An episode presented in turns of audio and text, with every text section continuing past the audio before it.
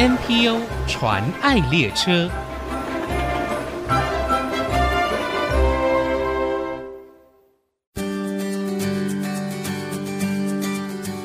听众朋友，大家好，我是王淑荣，欢迎收听 NPO 传爱列车。根据劳动部统计，全台移工人口大约有七十一万。在少子化跟高龄化的台湾，外籍移工对于国内产业跟照顾上的人力需求有相当大的帮助。但是，国内的劳动环境和多元文化的认识接纳，是否也是以友善相待呢？这真的是值得我们大家关注的议题。今天我们很高兴用电话专访到社团法人一零九五移民工文化协会的张燕杰来节目跟我们分享协会的工作。燕姐您好，哎，你好，苏荣姐你好，观众朋友大家好。协会其实是在今年五月成立的。但是在六年前，一零九五就是以工作室的形式开始服务移工朋友。那是不是可以跟我们分享一下一零九五后面还有个逗点文史工作室创办的缘起，还有今年转为协会的原因，好吗？好，那其实当初会成立一零九五文史工作室，最主要是因为当时就是我们办了一个移工议题的展览。那我们跟我们的伙伴就是都很想要把这样的议题就是在台中生根。嗯、那当然有了公司的话，呃，办活动啊，或者说呃协助义工都会比较方便，就是对外有一个正式的一个单位这样子。嗯、所以当时就用一个最方便的方式是用公司成立这样子。是用公司，所以一开始的一零九五逗点文史工作室是公司的形式。哦，那您也是创办人之一，就一群朋友。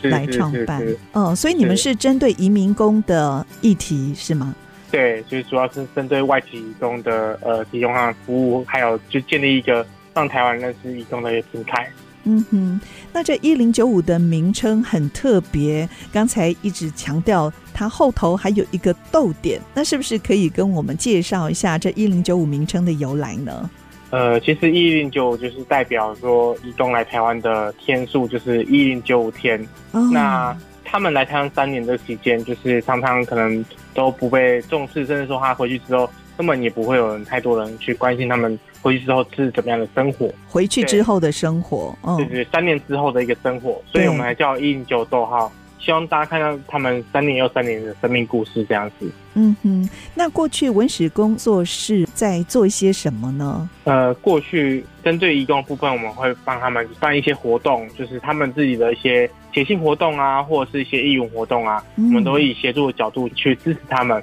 是那同时间，我们也有办移工中文班跟其他相关的课程。哦，是。对，那台湾人部分呢，就是我们就是会有导览。带大家去东南亚的社区的部分的导览，跟就是会有像桌游的一些课程，就是让大家可以更了解，或者是去讨论，就是外籍移工这个议题这样子。哦，所以你们服务的对象不只是外籍移工，还包括在地的台湾朋友。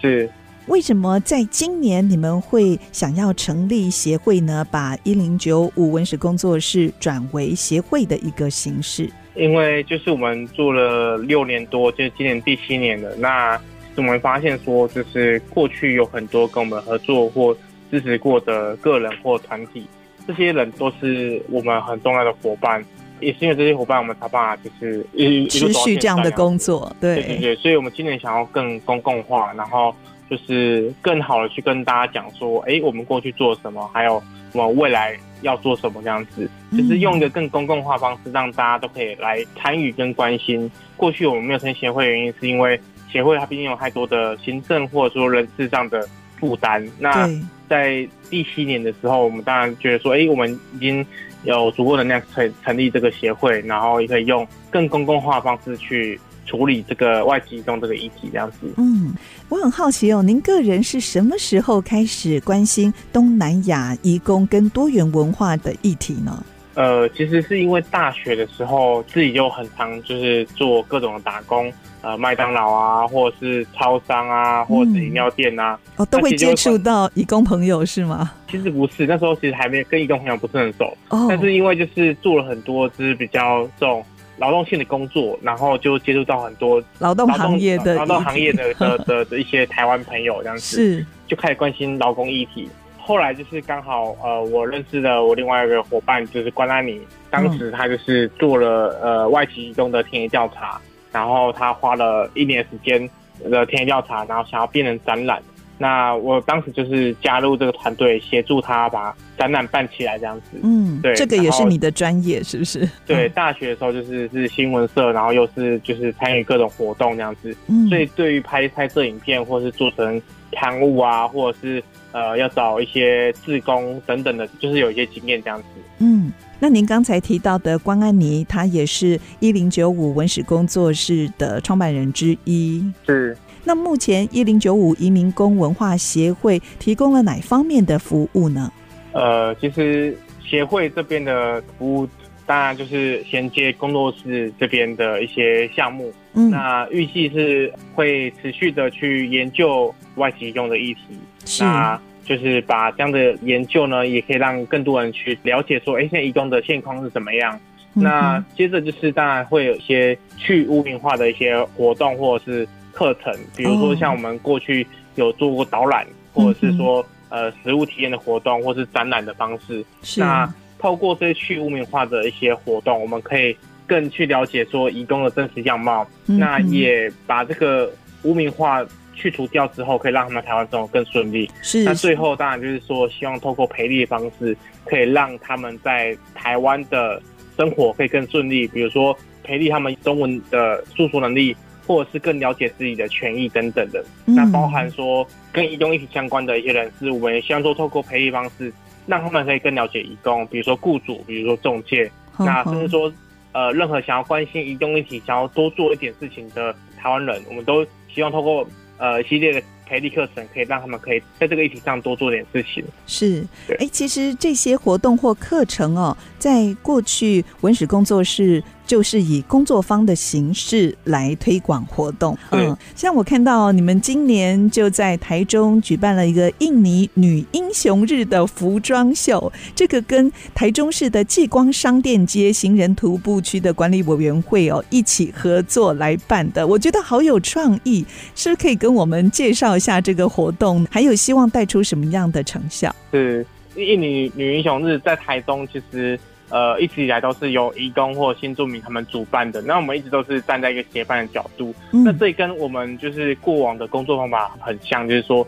我们一直不希望说把移工或新住民他们的主体性给剥夺，就是，是呃有台湾人办给他们，就是这个就是有点上对一下说，哎、嗯。哎，你需要吗？我办给你。对，要以他们为主体哦，让他们来主导，你们就是协助帮忙的角色。所以我们都会强调说，我们双方协助，也就是比如说过去就是他们在借场地的时候，可能会常会有人觉得说，哎，这活动办给印尼人哦，那可能不方便借给你们了，哦，就会有哦，会有这样子的状况哦。可能因为怕说他们乱丢垃圾，或是太太吵，制造脏乱等等的。是，但其实他们在办活动的时候，其实非常的有秩序，因为他们会觉得说这是很难得的机会，他们要好好珍惜。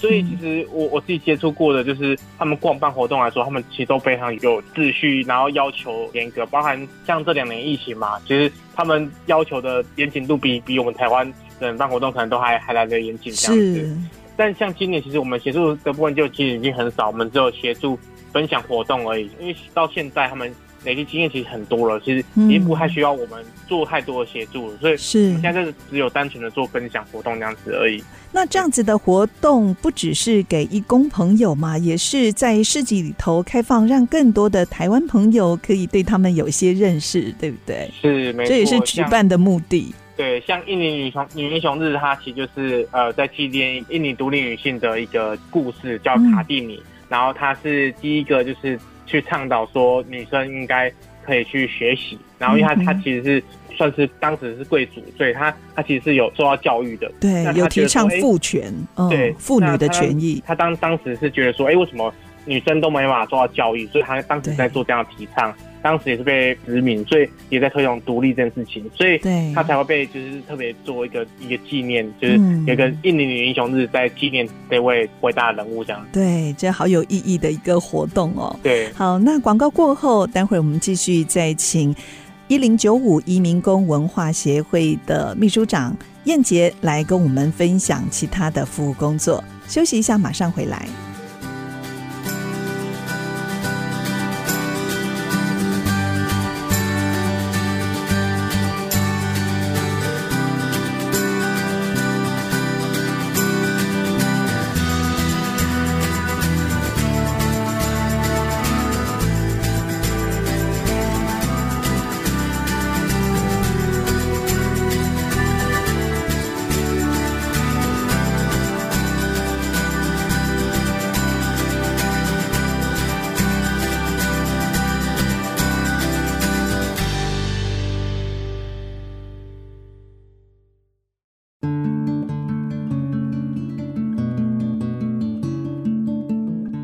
回到 NPO 传爱列车，我是王淑荣。今天我们介绍的社团法人一零九五移民工文化协会，他们致力于搭建台湾人与外籍人士沟通的平台，鼓励不同族群一起合作教育课程、工作坊，还有社会参与的行动，希望能够改善外籍人士、移工朋友在台湾的社会待遇跟劳动的环境，还有丰富我们正确的一个国际观。那今天很高兴可以邀。邀请到协会的秘书长江燕杰来到节目当中，跟我们分享一零九五的工作。那继续，我想请教燕杰，过去在文史工作室这样的形式的服务工作当中呢，我看到你们也有进行一些导览的活动，像是在台中的东协广场哦进行小旅行。那现在协会还是持续推广这样子的服务吗？是，就是其实我们最早就是又通过导览方式，然后带领大家进入东南亚社区。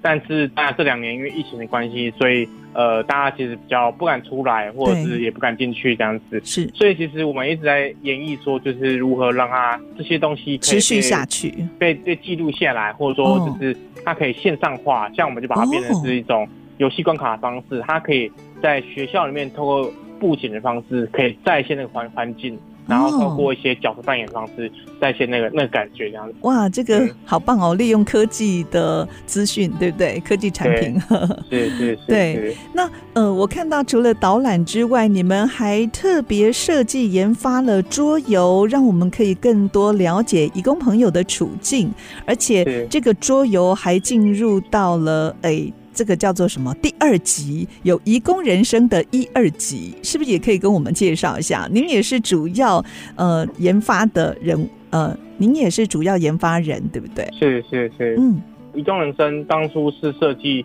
呃，最早它其实其实还没跟龙腾文化呃出版社合作之前，它其实是给小朋友来体验，就是移工的议题的部分，嗯，因为。其实你要跟小朋友讲移工的这个状况，其实会比较困难一点。所以当时我们就设计了一个像微剧场的方式，让他透过一关一关的方式去体验移工在台湾的生活。嗯，那当时就是高中的出版商，那就是看到我们有这样的一个概念，所以开始跟我们研发就是这个移工人生桌游。哦，就是把它变成商品化出版，然后也是跟学校的课程结合这样子。嗯、那就是在。开发出来之后的两三年，就是呃很多学校就邀请我们去带这样的一个课程，oh. 然后也去呃透过这个这个桌游，就是呃老师们他们可以自己操作，因为它是非常的简单的一个教案这样子，mm hmm. 所以透过游戏化的方式，学生也可以很快的去消化跟吸收，就是。外籍移工在台湾面对到挑战跟困境这样子。对，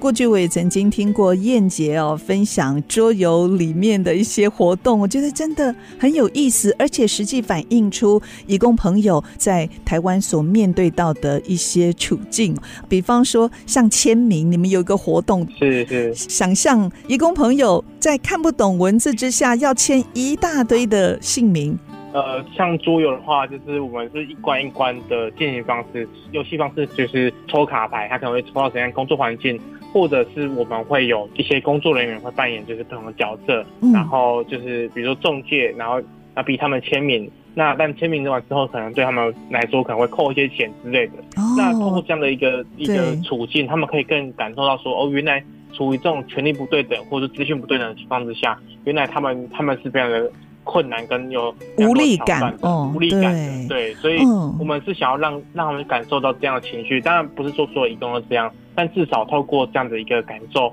他们可以去更关心这群在台湾生活的外籍移工朋友。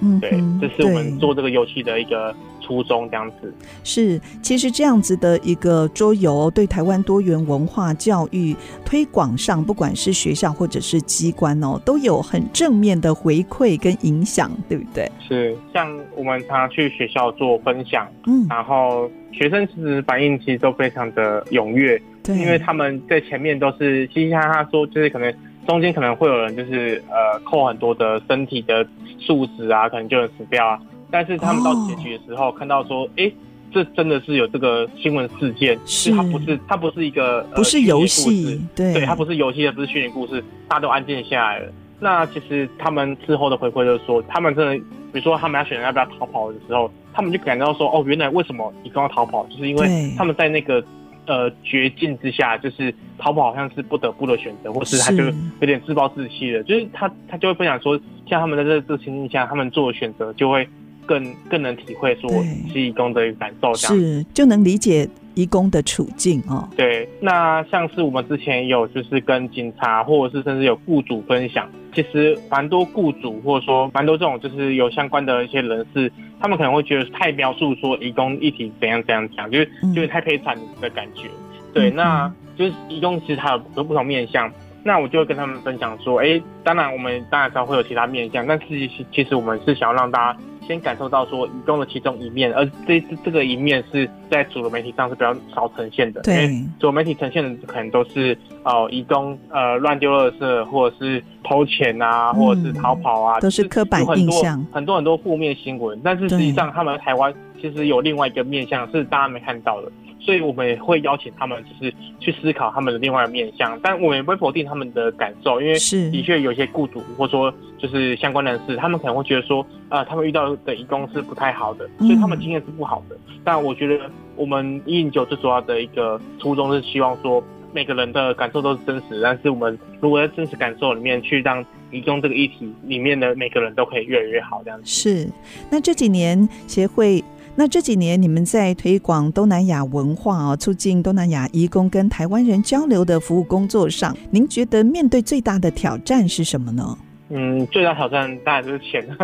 对啊，除 但除了钱之外啦，嗯，我觉得其实最大的挑战就是。要怎么样打出同温层？其实会关心移工议题的蛮大一部分是同一批人啊，就是他可能会关心各种社会议题或者是学生的这批族群，嗯、所以如何呃让更多人可以让更多人了解，然后去、嗯、去了解这件事情，的确是很重要。所以当时龙腾跟我们合作移工人生桌游的时候，的确有打开我们一个很不一样的一个路线，因为只是进学校这这件事的确是最快的，因为学生他们。不会主动去接触这些外籍移工议题。我们过往办活动来参与的学生，也都是他本来就关心社会议题啊，对，同时间关心性别、关心环境、关心各种议题，他才会来到移动议题这一块。嗯、但是其实很多学生他其实关键是无感的状态。对，所以我们呃走进学校这件事情，对我们来说是一个很很重要的一步，这样子就是可以透过教育，慢慢的让。学生就是呃，跟老师，因为其实有时候老师也是有一些刻板印象，是那去去让老师跟学生都可以改变这样的一个刻板印象，然后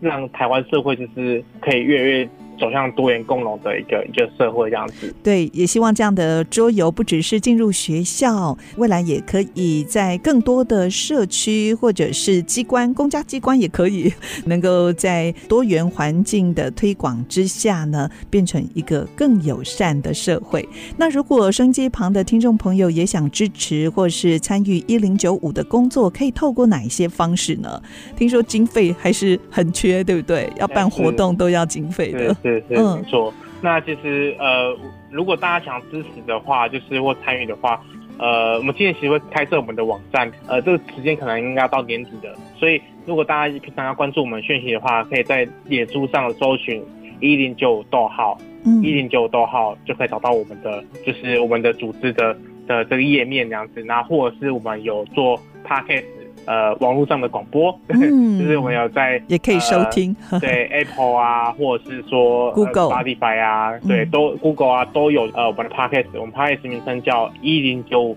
放心 Talk，就是那个一零九放心聊的意思，就是放心 Talk。对对对对，那其实里面也都会放很多，就是呃，我们跟移民工互动的一些故事或经验这样子，是那或者是在跟大家呼吁的一些事情，都会放在上面这样子。的确哦，不管是从哪一个国家来到台湾，从事什么样的行业，每一位在台湾的移工朋友都应该享有平等、健康、安全的劳动环境。那今天听了燕杰的分享哦，了解我们还有很多需要努力的地方。希望透过英零九五移民工文化协会，还有整个广大民众共同的努力，希望能够打造台湾共荣的社会，一个友善的环境。那今天非常谢谢一零九五移民工文化协会的燕杰来到节目当中跟我们分享，谢谢燕杰。不会，谢谢。真情传爱。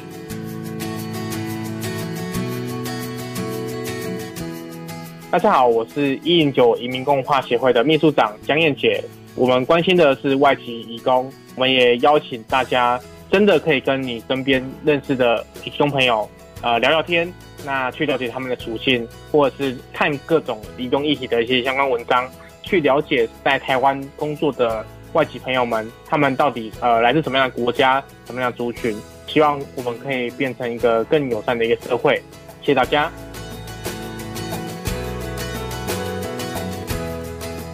目前，国内 NPO 组织已经超过七千个。透过他们所分享的故事，让我们不止发现台湾的新希望，也一同关怀参与，为他们加油打气。